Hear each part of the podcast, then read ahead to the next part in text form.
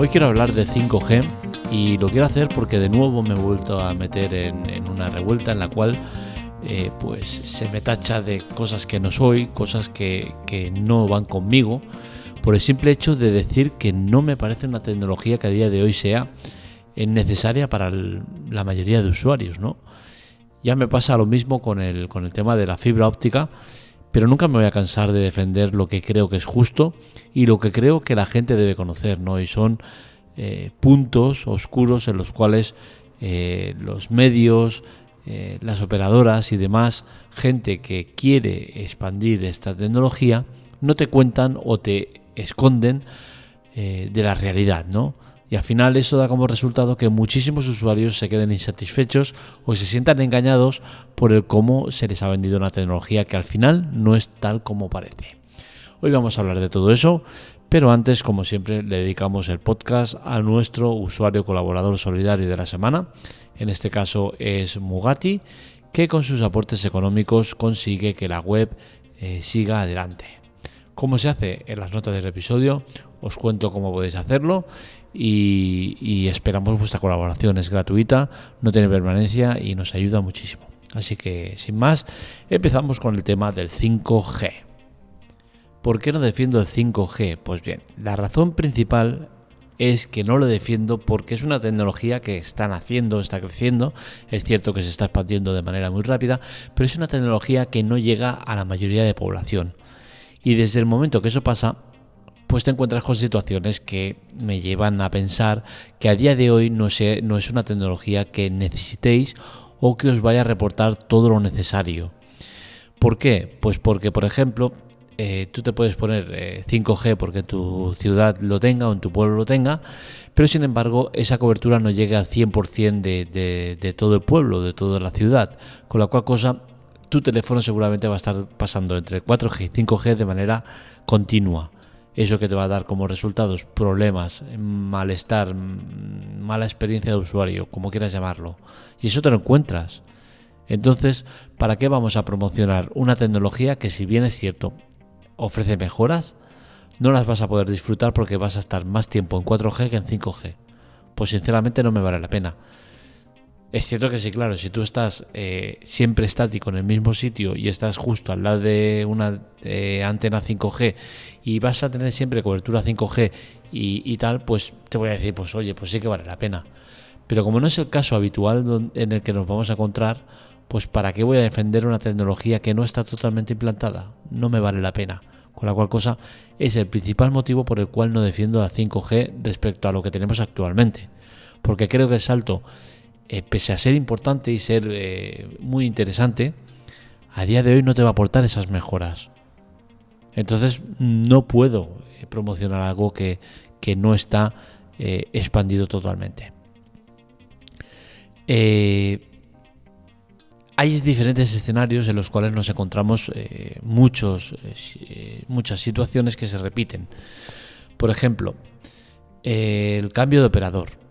Hay muchos usuarios que se cambian de operador porque, oye, mira, yo estoy con Vodafone y, Movistar me dice que tiene mayor cobertura 5G. Pues venga, me voy a Movistar. O situaciones similares, ¿vale? Se han dado el caso, se están dando muchos casos que pasa esto. Bien, aquí nos, nos encontramos ante uno de los peores escenarios posibles. ¿Por qué? Porque se juntan demasiados eh, puntos negativos o puntos erróneos en el cual a ti te están empujando a coger una tecnología que no tiene nada que ver con la realidad. Por un lado tenemos el tema de los operadores y las coberturas que tienen. Es cierto que hay operadores que tienen mayor cobertura que otros. Pero claro, te estás pasando a, por ejemplo, imagínate que estás en, yo que sé, en una pequeña, Digi o en cualquier una de estas que no tiene cobertura 5G. Y dices, oye, mira, me paso a Vodafone Movistar porque sí que tienen cobertura 5G. Y dices, vale, genial. Es un escenario que se puede dar, que es eh, posible, que es viable y tal. Perfecto. Pero te han vendido bien el producto, te han dicho qué tipo de cobertura hay en tu ciudad, qué tanto por ciento de cobertura hay en, eh, en esa ciudad. Si tu teléfono está preparado para 5G, eh, qué tipo de tarifa vas a coger para disfrutar de 5G, son cosas que debes saber, ¿no? Porque al final es muy bonito que te quieran pasar a 5G, pero oye, resulta que vas a tener 5G con un teléfono que es de hace dos o tres años que no tiene 5G. Ya vamos mal. Porque no vas a tener 5G. Y lo peor de todo, seguramente te vas a encontrar eh, eh, con muchos casos en el cual te digan, ostras, ahora que estoy en 5G, qué bien va el 5G, cuando en realidad no estás yendo a 5G. O estás eh, yendo a un híbrido o estás yendo a 4G, sencillamente. ¿Por qué? Porque no tienes el teléfono preparado para eso. O estás en 5G porque tienes un teléfono preparado en 5G, pero estás vendiendo eh, que va genial en 5G cuando en verdad no estás en 5G porque la mayoría del tiempo estás en 4G porque la zona donde estás no está eh, con cobertura total de 5G y la red eh, más potente está en la 4G y pasa esa red normalmente. Entonces al final son escenarios que hay que planteárselos porque existen, porque son reales y porque se dan en la mayoría de casos. Entonces, no caigas en esa eh, idea estúpida de eh, tengo 5G, todo va mejor, porque no es así. Y no es así porque principalmente no está expandido totalmente 5G. No es así porque si tú vas a abrir una página web, la vas a abrir igual de rápido en 4G que en 5G. No vas a notar el cambio. ¿Por qué? Porque mm, tu vista no va a dar para tanto porque la velocidad de carga va a ser prácticamente la misma. ¿El 5G va a ir más rápido? Sí, va a ir un poco más rápido, pero no lo vas a notar porque al final el tiempo de carga de una web eh, se basa en, la velocidad de esa web y la velocidad de la web eh, todas van más o menos igual. 2, 3 megas, 4 megas, con la cual cosa el 4G te va a cargar la, página igual de rápido que el 5G. Es cierto que vas a darle al clic y va a haber unos milisegundos de diferencia. Eh, sí, el 5G va a tardar 1 o 2 milisegundos de diferencia en darte la respuesta y el, y el 4G 100 milisegundos. Es mucho, por supuesto que es mucho, estamos hablando de 90-95% de diferencia de milisegundos. Pero ¿has calculado un milisegundo? ¿Eres capaz de hacerlo? No. ¿Por qué? Porque es imposible. Milisegundos son que en un segundo hay eh, mil milisegundos. ¿De verdad me vas a decir que tú eres capaz de, de calcular eso? No puedes. O sea, no me vendas la moto de que vas a ir más rápido o que vas a ir mejor por el tema de tener el 5G.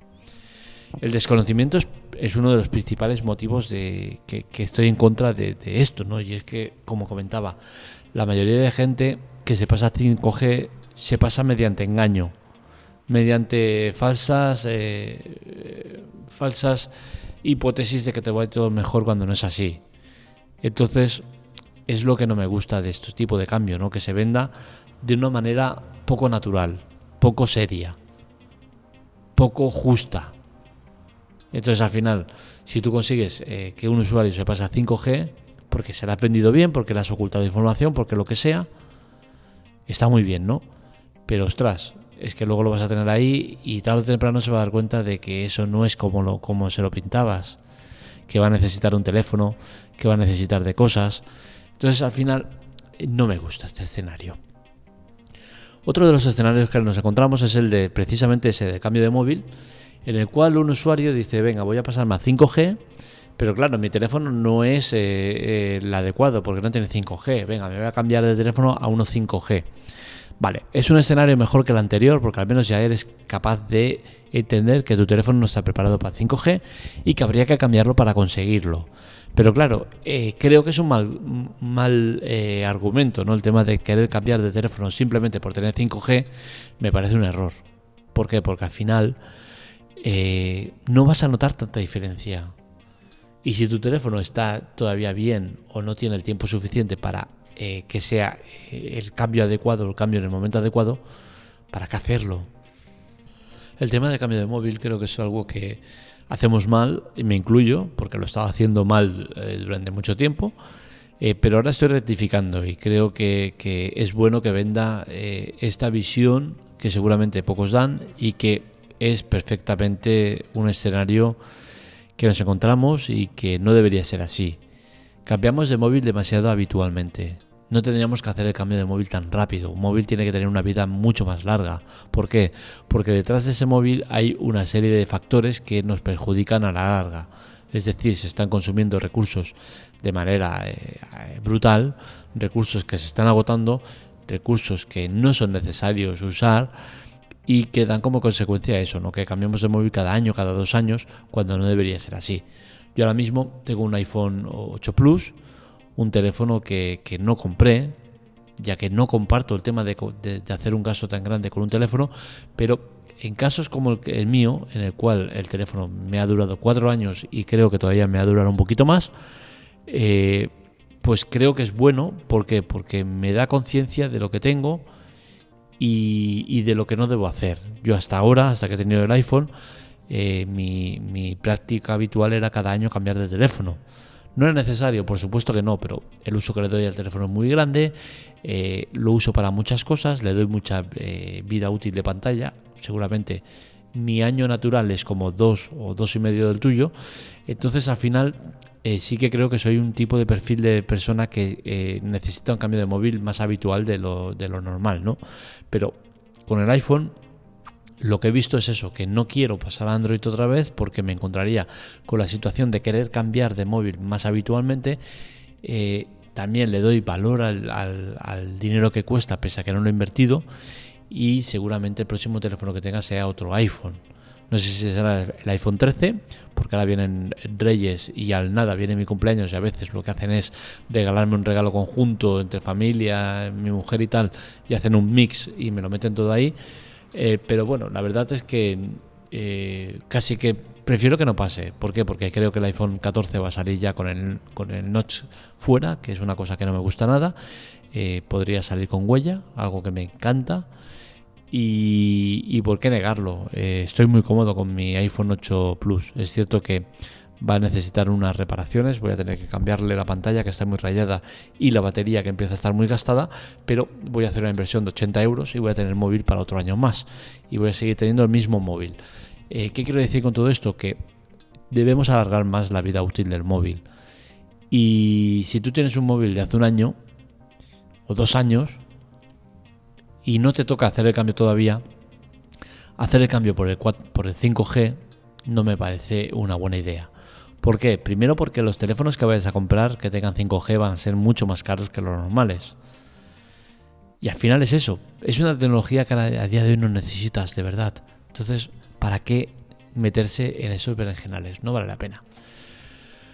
Eh, es una tecnología 5G eh, que se está vendiendo eh, mal. Te está vendiendo mal porque te están diciendo que todo va a ir mucho mejor, que va a ir mucho más rápido. Y en el fondo sí que es cierto, ¿no? Que, no te están engañando en ese aspecto, pero sí que te están engañando porque al final el, usuario tipo, el que somos el 90% de personas, eh, somos gente que, lo usamos el teléfono para, ver páginas web, para redes sociales, para ver algún vídeo, para escuchar música. Y en la mayoría de estos campos esa diferencia no la vas a notar. Sí que es cierto que hay un, hay un, hay un par de escenarios que, no puedo defender el tema de que no uses el 5G eh, y que están ahí, ¿no? Uno sería el tema de los vídeos. Es cierto que con el 5G vas a ver los vídeos, lo vas a notar respecto al 4G, pero ese, ese lo van a notar significa eh, medio segundo o, 0,10 eh, segundos, es decir, prácticamente nada. El tiempo de carga sí que es cierto que lo vas a notar, es mucho más rápido. Eh, pero es eso, es 0,10 eh, segundos, que es muy poco, ¿no? vale la pena hacer un cambio por ese tema. Pero yo os digo, eh, en ese escenario, reconozco que lo vas a notar. Tú si arrancas un vídeo en 4G y en 5G, se nota la diferencia en ese principio, el, cómo arranca de rápido uno y arranca de rápido el otro. Pero creo que la inversión que haces eh, la experiencia de usuario que vas a vivir por el tema que digo que no está totalmente implantado y tal, no te corre, no, te compensa. El otro escenario sí que es un escenario que, no hay argumento posible que defender. El 5G es mucho mejor y es el tema de la latencia. La latencia es el tiempo de respuesta que hay eh, entre equipos, desde que tú le das al intro y te devuelve, te rebota lo que estás pidiendo. ¿Qué sucede? Pues que en juegos de mucha precisión esa latencia se nota mucho. Se nota mucho en aspectos como que eh, yo lo he notado, ¿vale? De estar en latencia 10 y latencia 80 y he notado la diferencia. ¿Por qué? Porque eh, son juegos de mucha precisión y, y se nota algo. No demasiado, pero algo se nota. Y sí que es cierto que si tú vas a estar 100% en una zona donde haya cobertura 5G eres de jugar mucho, mucho a juegos de precisión y tal, pues quizás sí que seas uno de los eh, de los asteriscos en los cuales sí que eh, valdría la pena 5G. Pero como ese caso no es el habitual, no es el que más se da, pues por eso defiendo que el 4G todavía está muy bien, todavía tiene mucho recorrido y dejemos el 5G para los sitios donde realmente son importantes, que son, por ejemplo, en profesiones eh, de larga distancia donde tengas que manejar maquinaria precisa y donde 5G sí que es evidente que es mucho mejor que el 4G porque el tiempo de respuesta, la precisión y todo eso se va a notar mucho. Y en otros muchos sitios donde seguramente sí que 5G sea importante o sea necesario, ¿no? Como en, en sitios eh, remotos donde el 4G no llega, donde la fibra no llega y donde sí que se tendría que implantar este tipo de tecnología.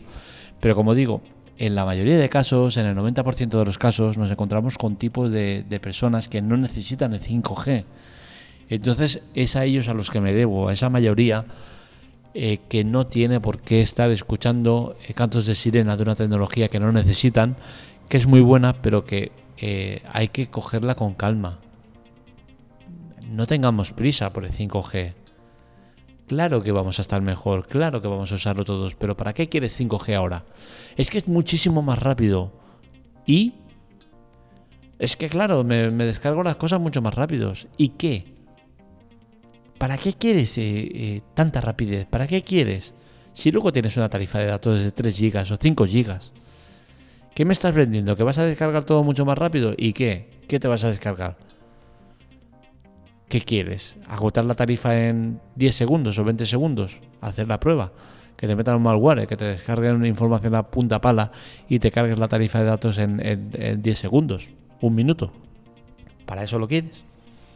Si no, ¿para qué lo quieres?